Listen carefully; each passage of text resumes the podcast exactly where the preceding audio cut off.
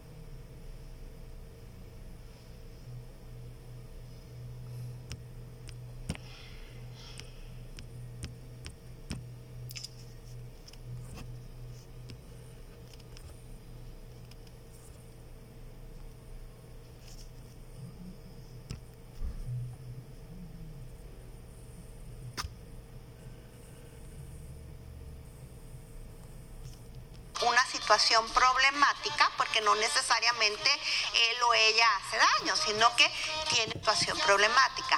Y usted ha, elegido continuar en su relación marital, entonces usted tiene que soltar el pasado. ¿Cómo soltarlo? Puede empezar a escribirlo, escribir todo lo que vivió con su, con, con su esposo en el pasado, desahogas, desahógese, le ocurran, escríbalo y después de escribirlo, lea en voz audible, que usted se escuche.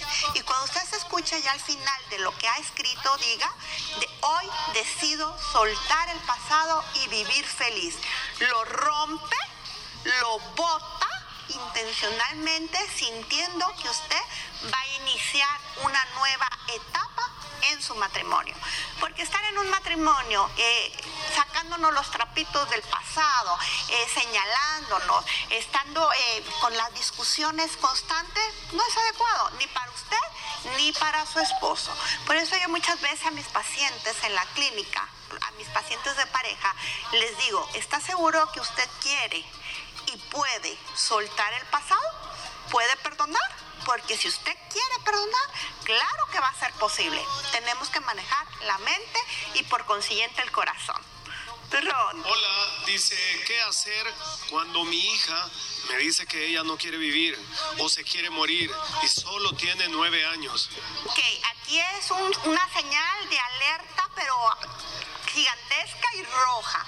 A ver, entonces, ¿qué hacer? Tiene que platicar con ella, por qué dice eso, cómo está percibiendo su vida, cómo se siente en la familia y llévela también a consulta. Llévela con el psicólogo, va a tener que ir toda la familia, mamá, papá, los hermanos y la niña para explorar cómo está haciendo el ambiente familiar y qué la está haciendo tan infeliz. Porque un niño a los nueve años tiene, híjolas, un montón de ilusiones, de sueños que quiere ir desarrollando. Entonces, cuando un chiquito te está diciendo eso, es que está pasando algo en el seno familiar y a lo mejor usted no ha podido identificar. Así que hablar con ella y llevarlo con el profesional de salud. Sí, terror. Muy bien, doctora. Soy paciente, pero de ser paciente con la esposa. Dice, doctora, yo soy paciente con mi esposa, pero hay veces que ella me saca de quicio, me da golpes algo fuertes. ¿Qué hago yo? La verdad me siento un poco confundido porque la quiero. Uy, qué terrible, ¿verdad? Que la esposa sea agresiva físicamente. A ver, chicas Usted no, le, no tiene por qué levantarle la mano a nadie, y menos al esposo, porque luego las, las mujeres dicen, este me pegó, este me gritó, este me dijo una palabrota. ¿Y usted qué hizo? Tenemos que reflexionar qué es lo que estamos haciendo también las mujeres para que los hombres sean agresivos. No estoy diciendo que los hombres son santos, aquí no hay santos ni santas, pero sí tenemos que identificar cuál es ¿Cómo estimulamos nosotras las chicas el enojo o la impaciencia de los hombres? Entonces, referente a su pregunta, usted tiene que establecerle los límites y decirle, ni una vez más voy a permitir que me levanten las manos. O sea, cuando tenemos una discusión, una diferencia, podemos hablarlo, pero no te da derecho a que tú me violentes ni física, ni verbal, ni psicológicamente. Entonces, a ver, caballero, yo sé que usted la quiere mucho, por eso le ha tenido paciencia, pero creo que la paciencia como que ya se pasó y ella lo que está haciendo es abusarlo emocionalmente. Ella está ejerciendo violencia hacia usted. Entonces, tiene que establecerle los límites y decirle ni una más porque si no, aunque yo te quiera, nos vamos a tener que separar. Porque ahorita lo golpea con la mano, al rato le va a sacar un cuchillo.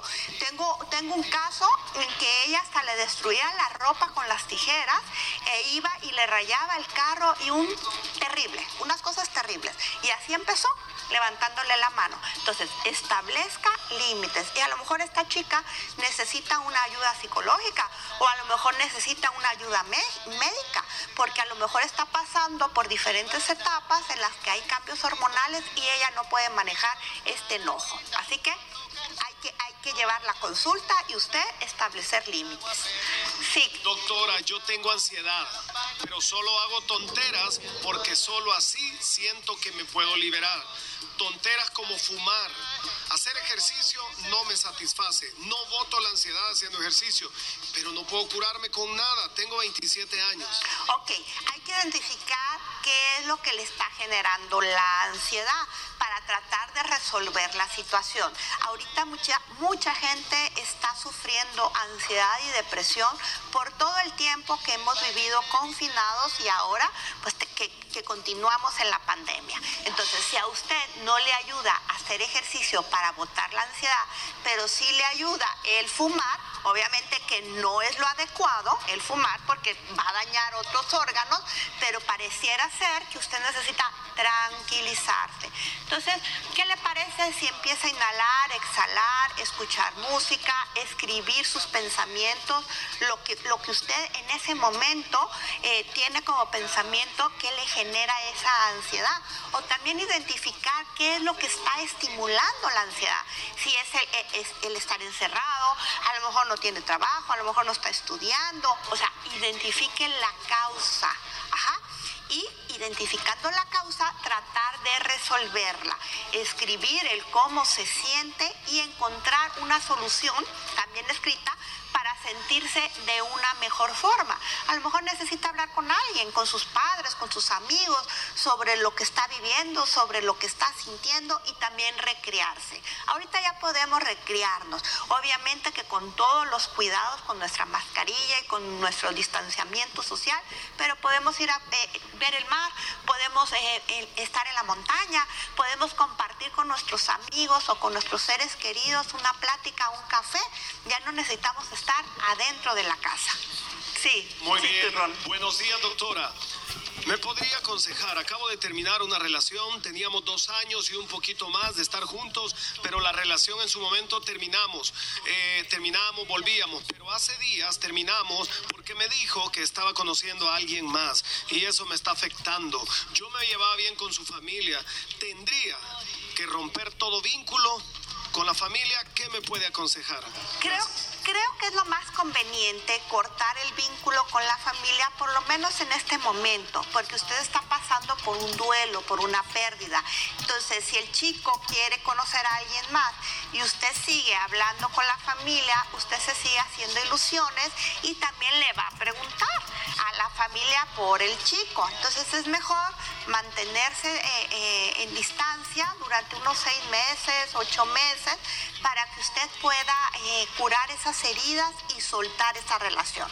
Usted lo acaba de describir, durante dos años han terminado y han regresado. Entonces no es conveniente esta relación, porque cuando realmente somos pareja, pues desde el inicio no queremos separarnos y no tenemos dudas.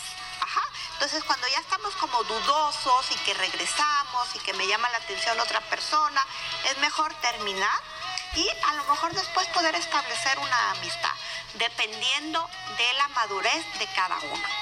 Sí, Hola, buenos días, doctora. Tengo un trauma porque mi pareja me engañó muchas veces y las mismas lo perdoné, pero no olvidé. Ahora hay una nueva persona en mi vida y no puedo dejar de pensar en esa persona. Estoy confundida.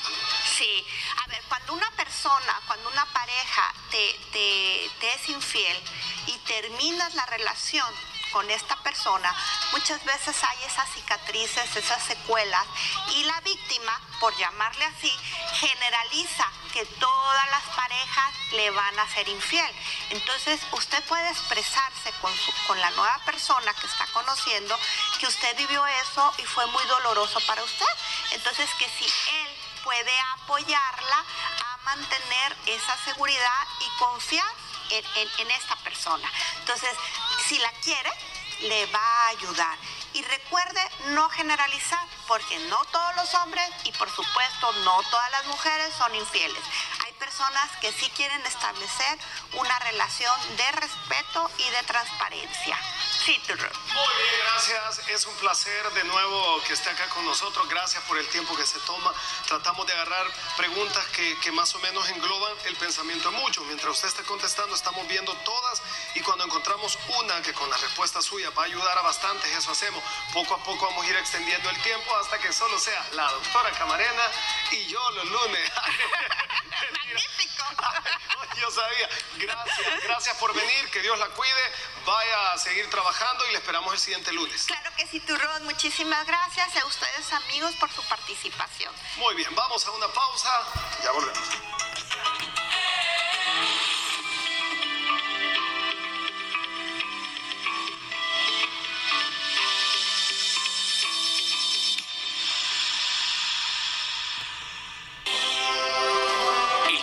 Flema y congestión alivia los síntomas de una gripe severa. Y ahora tiene un nuevo